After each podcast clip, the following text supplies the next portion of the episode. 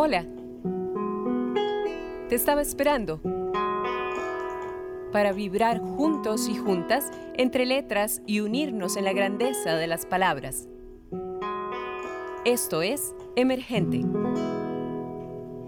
Hola amigos y amigas de Emergente, bienvenidos y bienvenidas sean a otro episodio de este programa que hacemos con todo amor, todo cariño para ustedes. En esta ocasión les cuento que este episodio va a estar prácticamente conducido por tres grandes y admirados guitarristas y amigos. Ellos son María José Martínez, Marco Corrales y Adrián Montero, quienes se sumaron a ayudarme a meter mano en este episodio y hacer diferentes preguntas al invitado que tenemos para esta ocasión. El invitado es Mario Joa, él nace en Alajuela, es egresado del Conservatorio Castella, licenciado en música con énfasis en guitarra de la Universidad de Costa Rica, bajo la tutoría del maestro Luis Zumbado. Posteriormente continuó sus estudios en Austria y Alemania, donde obtiene el diploma de concertista. Se ha presentado en países como Inglaterra, Alemania, Austria, Holanda, Noruega, Francia, Bélgica, Canadá, Estados Unidos, México, Honduras, Panamá, Ecuador, Argentina y un sinfín de países más las principales capitales brasileñas, por supuesto. Ha grabado diversos discos, Mario Joa no Brasil en el 98, Mario Joa interpreta Bach 2001, interpreta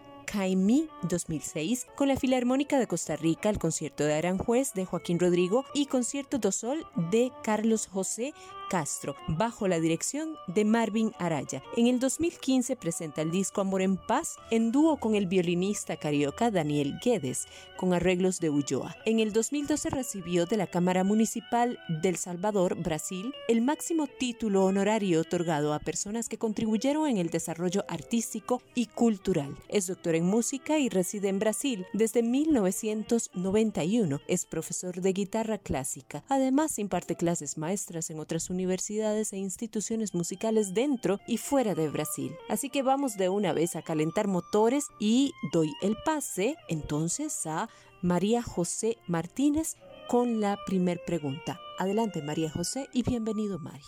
Hola, mi nombre es María José Martínez, soy educadora y guitarrista costarricense. Maestro, si tuviera que elegir tres momentos o experiencias que marcaron un antes y un después en su carrera profesional, ¿cuáles serían? ¿Y de qué forma considera que lo influenciaron o generaron un punto de inflexión en su quehacer profesional? Hola, hola. Pura vida, amigas y amigos que nos escuchan. Muchísimas gracias, Wendy, por este espacio. María José, muchas gracias por tu pregunta. Tres momentos. Costa Rica, Alemania y Brasil. Costa Rica porque es mi vientre, la matriz de donde surgen mis cimientos culturales en toda la extensión de su significado. Fueron 20 años absorbiendo todo tipo de experiencias, desde mi infancia con las músicas populares que se cantaban allá en el Carmen de Alajuela, escuchando y tocando tangos, boleros, valses, músicas mexicanas, argentinas, peruanas, cubanas, ticas. Todo eso fue muy importante para el desarrollo de mi oído musical. A los 10 años se me vino el Castella encima. Fueron 6 años de vivencias artísticas y humanas incalculables. El Castella es como un tatuaje irreversible, una marca indeleble. En el 82 entré a la Escuela de Artes Musicales de la UCR, donde tuve aprendizajes y experiencias inolvidables. Por ejemplo, las clases con mi maestro de guitarra Luis Zumbado. Les recuerdo que la guitarra en Costa Rica se divide en antes y después de Luis. Mis saludos desde aquí, querido Luisito. En aquella época fui también director musical y arreglista del grupo Canto América. Viajamos mucho, tocando en todo lado, y las conversaciones con mi querido amigo Manuel Monestel eran como clases que él me daba sobre cuestiones políticas, sociales, asuntos que, en fin, muchas veces se quedan fuera de la zona de confort de muchos músicos. Después me fui a Alemania, donde estudié por más de cuatro años. Fueron años intensos, el idioma, las diferencias culturales, climáticas, la manera de ver y oír la música, la manera de estudiar, sobre todo eso la manera de estudiar. En fin, un tanate de aspectos nítidamente significativos. Y el tercer momento, María José, es aquí donde vivo desde hace 30 años, en Brasil. Aquí nacieron mis dos hijas, Beatriz y Ágata. Aquí tengo mi cátedra de guitarra de la Universidad Federal de Bahía. Aquí he realizado mis sueños como profesor, graduando más de 50 guitarristas entre licenciaturas, maestrías, doctorados, postdoctorados, muchos de ellos premiados nacional e internacionalmente. Ya son más de 80 premios. A partir de aquí he estado en innumerables festivales dentro y fuera de Brasil. Recién estuve en Paraguay, Bolivia, Honduras. Aquí tengo mi casa, mis libros. Lo que aquí no tengo es mi tumba. Esa la quiero en Alajuela.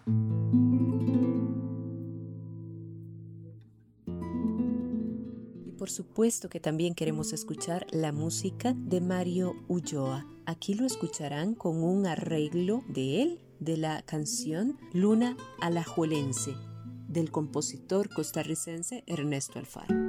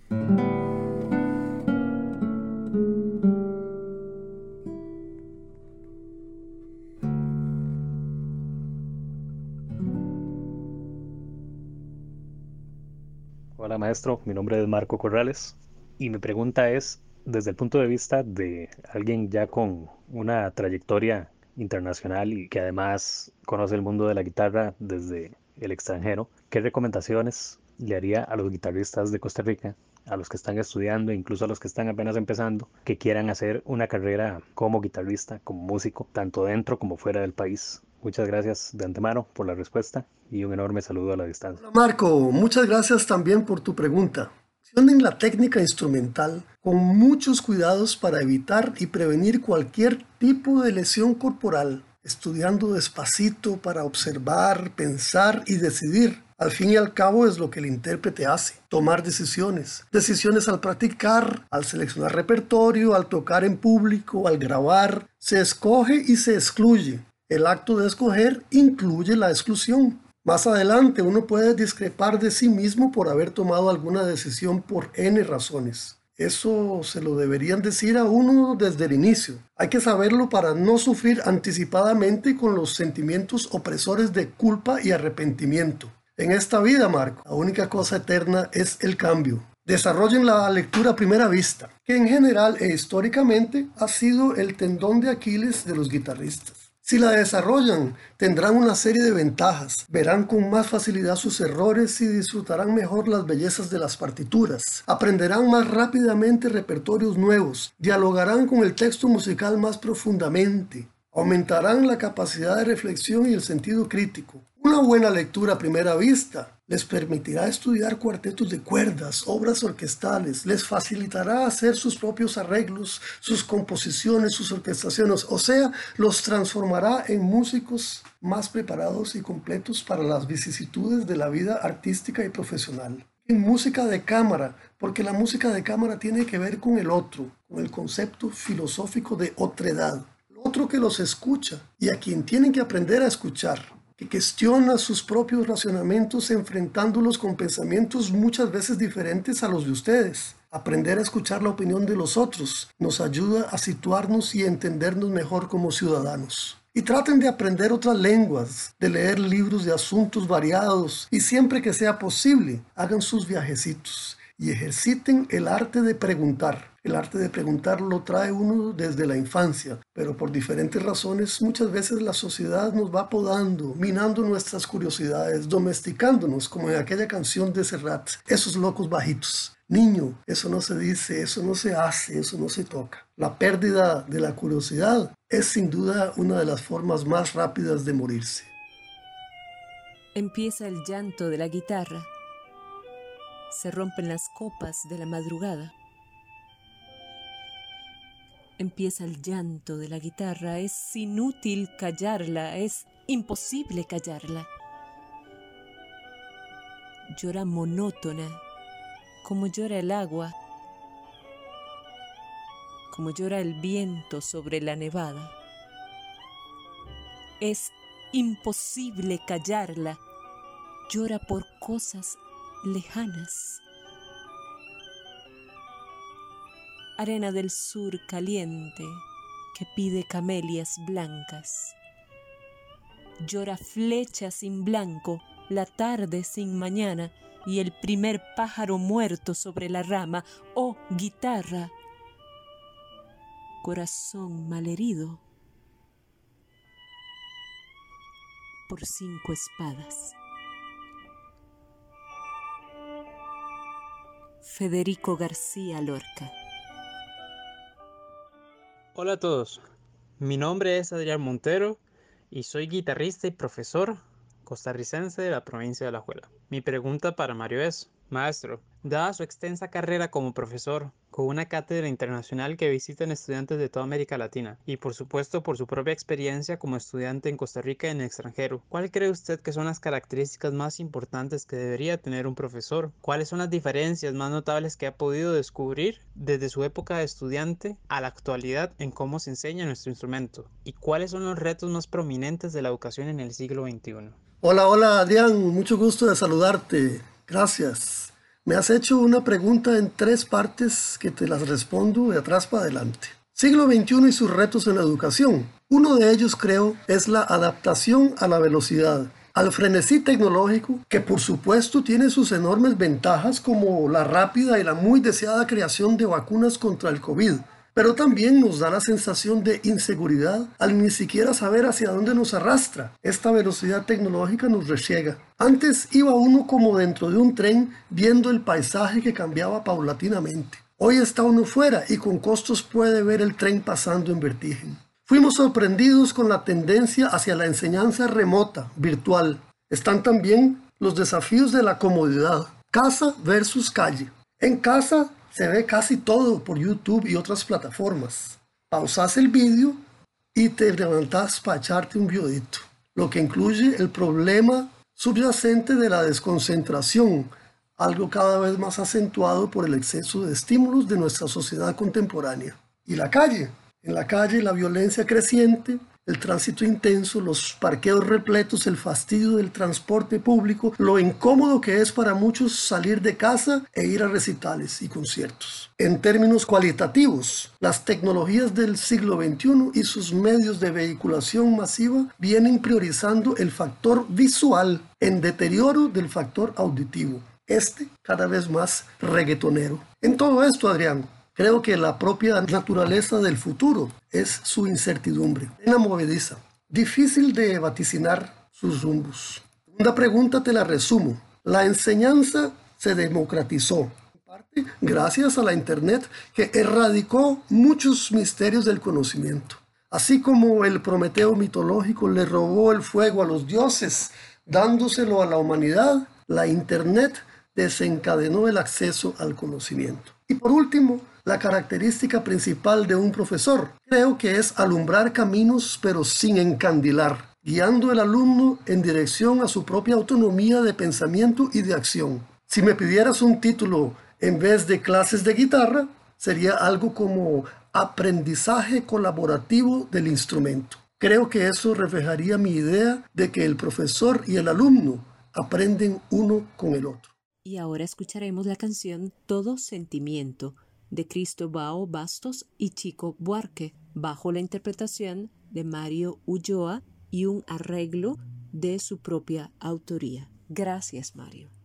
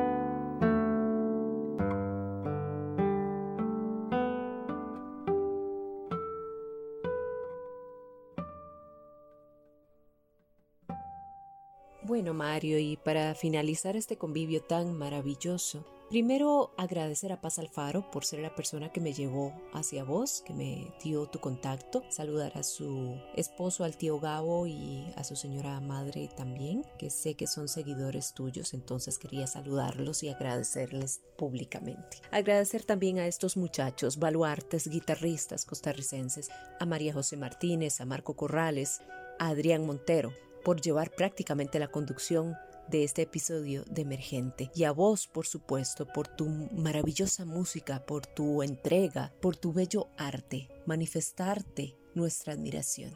Mario, yo quisiera terminar de esta manera. Técnica, interpretación, interpretación, técnica, técnica e interpretación. ¿Cómo lograr ese equilibrio entre una técnica impecable y una interpretación que sea pura, que sea genuina, que transmita realmente el sentimiento tanto del compositor así como del intérprete. Muchísimas gracias Mario de verdad por estar en este espacio, compartir con nosotros, por llevar siempre ese tico en el corazón. Un abrazo hasta tu hermoso Brasil. Wendy, técnica o interpretación. Quisiera dirigir mi respuesta en primera instancia al estudiante profesional de guitarra. A quienes no tienen la música como profesión, trataré de dar más adelante otra respuesta. Entonces creo que sería necesario ampliar los horizontes conceptuales de la palabra técnica. La técnica guitarrística no se reduce a escalas, arpegios, ligados y otras prácticas afines. La técnica es omnipresente. Hay técnicas de respiración, de reeducación corporal, técnicas para estudiar, para articular un motivo musical, para conducir contornos melódicos, para destacar consonancias o disonancias, para realizar demandas agógicas, contrastar timbres, técnicas para la sincronización motora y precisión rítmica, en fin, hay técnicas de interpretación. Y digo todo esto tratando de alejar el fantasma eclipsante de la inspiración, pues es poquísimo lo que con ello se hace. Trato la idea de interpretar como una concatenación de elementos que se interrelacionan a lo largo de la vida. Los consejos y opiniones que les he dejado en esta entrevista quieren desembocar en la idea de construir performances musicales sólidas. Una ejecución, por más bonita que aparente ser, si está manchada por técnicas deficientes, no convence.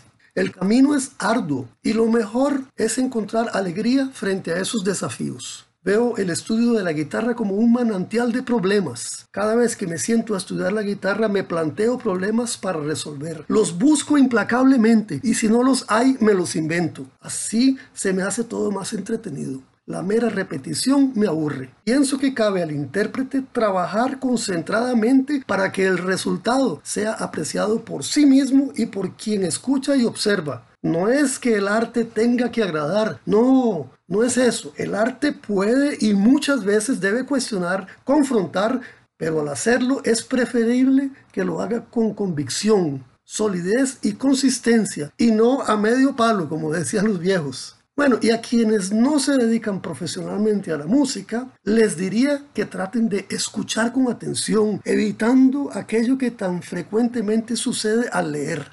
Las palabras, frases y hasta párrafos enteros desfilan frente a los ojos mientras nuestros pensamientos se nos escurren y resbalan en otras direcciones.